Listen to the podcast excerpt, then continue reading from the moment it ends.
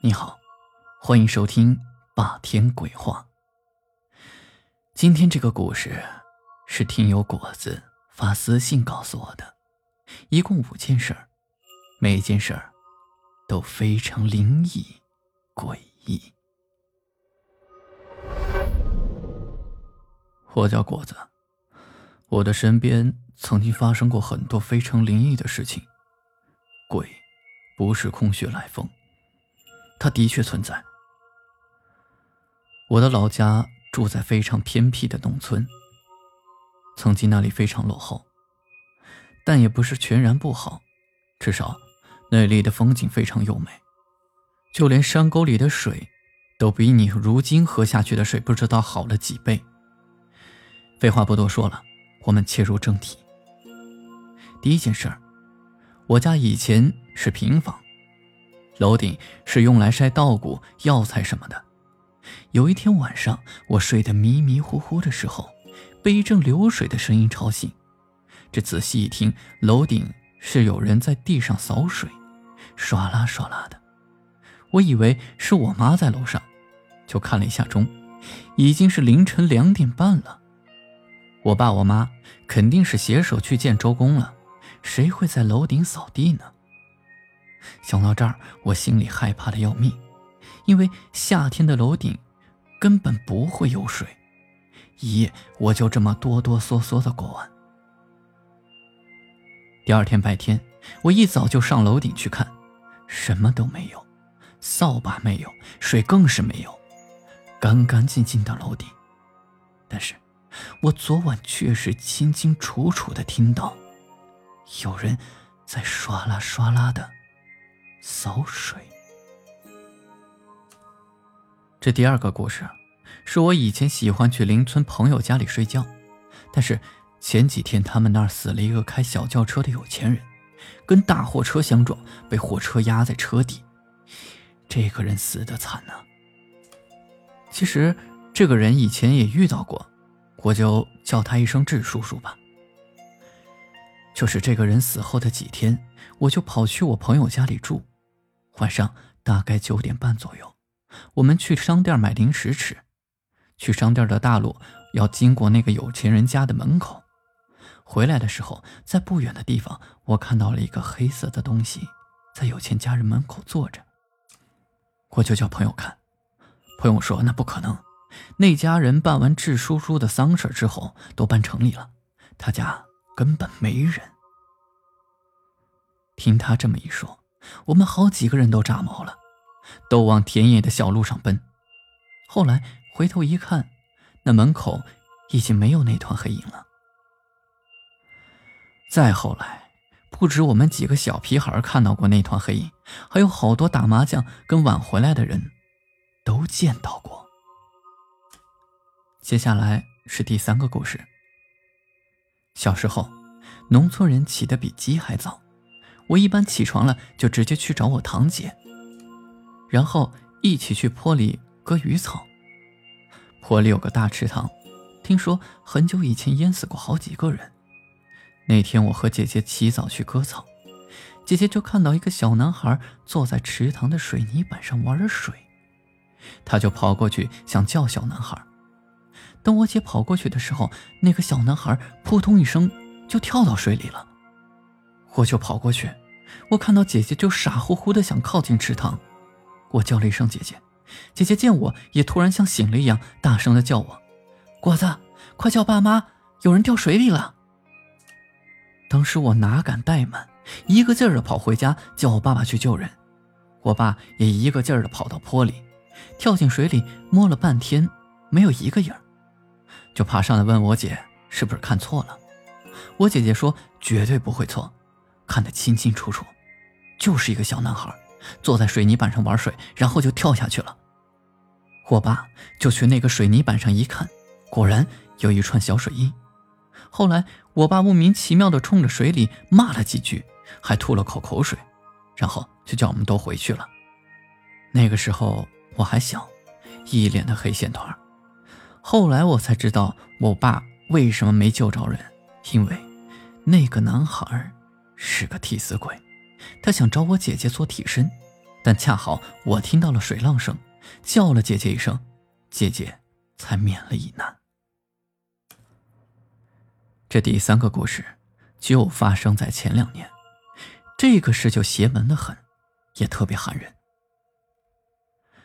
那个时候我家门口搞绿化，那边的地都全部都开发，只有一个地方没有碰，那个地方是一口井，现在已经变成池塘了，而且非常深，全片都是绿油油的树，就那一片空了一个地。在刚开始搞绿化时，请挖掘机挖土，挖到井这里，挖掘机都挖翻了。你们想想，挖掘机那是能上刀山的挖掘机，它居然在平地挖着挖着，挖掘机就翻了过去。好在司机没有受伤，后来用吊机吊上来。这个事儿在我们这儿是大事儿。又过了些时，那些人又要开始挖这口井。也是挖机，这一次就没那么幸运，挖掘机连司机全部都掉到水里了，司机死了。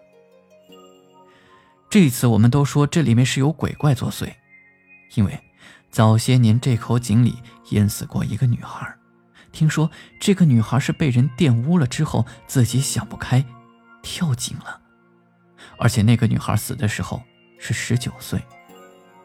再后来，隔了一年半载。这个工程是不能落下的呀，就继续干下去。刚开始没发生什么事儿，可后来工人的两个孩子不见了，很多地方都没找到，最后只找到了两辆小自行车，就停在井口旁边。当时那个工人就红了眼，冲到井边。果然，那两个孩子的尸体就在井里，一个十岁，一个九岁。两个小孩子加起来正好十九岁。那些工人的嘴巴不说，但个个都心知肚明，知道那口井有问题。事情的最后，这口井被警察封锁之后，慢慢的也荒芜，随着时间的变化，也成了一个池塘。这个事儿是我们这边出了名的邪事儿之一。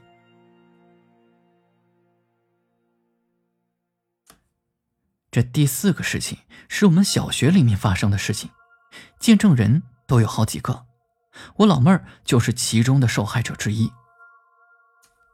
那个时候，我们村里的小学学校也挺穷的，穷到连厕所都是老式的瓦房盖的，而后面又都是坟地，阴得很。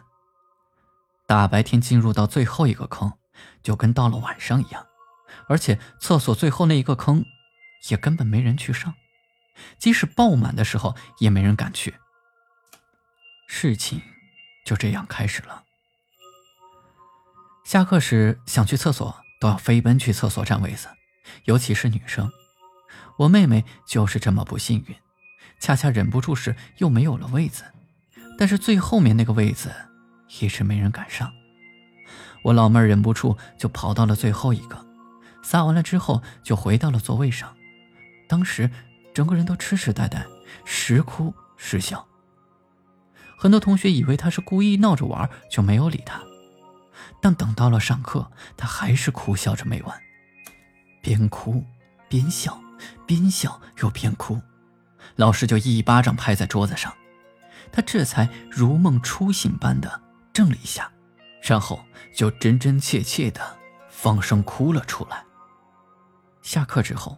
他同学问他怎么又哭又笑的，他说他不记得了，他只记得去上厕所到最后一个位置，看到里面有很多很多的血。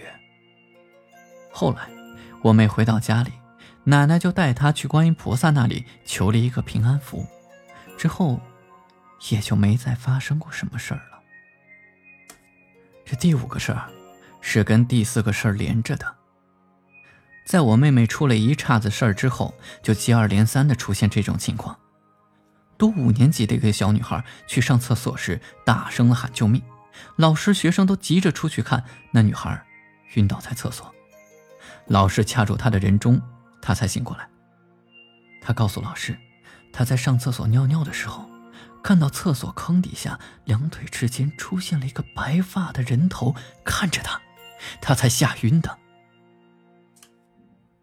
老师为了不引起恐慌，全校开会都说这个女孩是学习压力太大，所以在上厕所才会晕倒。当然了，这种话也只有那些胆子小的人才会去信。全校开会只过去了两周，又发生了令人发指的事情。有三个女孩约着去上厕所，同时看到了最后一个坑位伸出了一双血淋淋的手，她们尖叫着跑出来。他们跑出来之后，就跟大伙讲遇到的事情，我们都不信。卫生委员就叫上了几个胆儿大的男生和这三个女生，一起去厕所。到了厕所，厕所一地的碎瓦片，还有一些血，臭味、腥味，更是熏得人受不了。这件事儿又惊动了校长，又一次开会说以后上厕所要结伴而行，不要独自一个人去。再后来，一个老师也不知道为什么跑去那个厕所里，当然，他看到什么我们不知道，反正是晕倒了。从那以后，这个瓦房盖的厕所就被拆了，重新起了一个新的厕所，干净明亮。从此也就没有什么可怕的事情发生了。